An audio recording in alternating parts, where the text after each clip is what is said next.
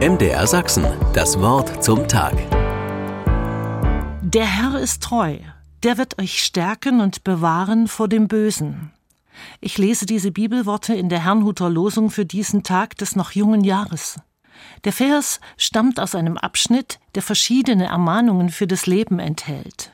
Vor allen Mahnungen zu einem Lebenswandel im Sinne Gottes aber steht seine Zusage.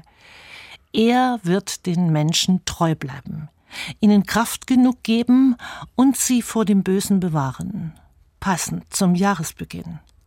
2023 wird uns vor Anforderungen stellen, an unsere Kraft, an unser Gewissen und an unser Solidarischsein miteinander.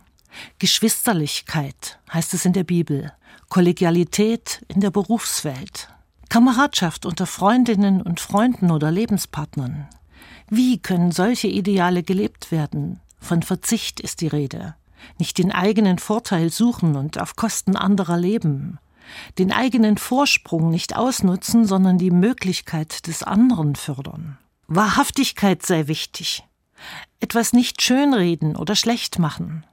Sich den Respekt bewahren vor dem, was stimmt und auf der Suche bleiben nach dem, was letzte Wahrheit ist. Das sind geradezu lebenserhaltende Maßnahmen, wenn Angst, Egoismus und Orientierungslosigkeit zunehmen. Der Herr ist treu, der wird euch stärken und bewahren vor dem Bösen.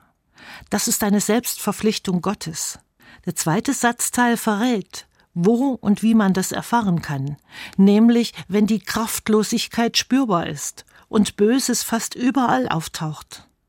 An einem Dienstagmorgen wie heute, wo ich mich möglicherweise eher erschöpft als gestärkt fühle, wo die Bedenken groß sind, ob es Menschen und Institutionen wirklich gut mit mir meinen, und wo die Enttäuschung dazukommt, dass der Weihnachtsfriede eben doch nicht geblieben ist. Genau dann gilt Gottes Verbindlichkeit. Der Herr ist treu. Er wird euch Kraft geben und euch vor dem Bösen bewahren.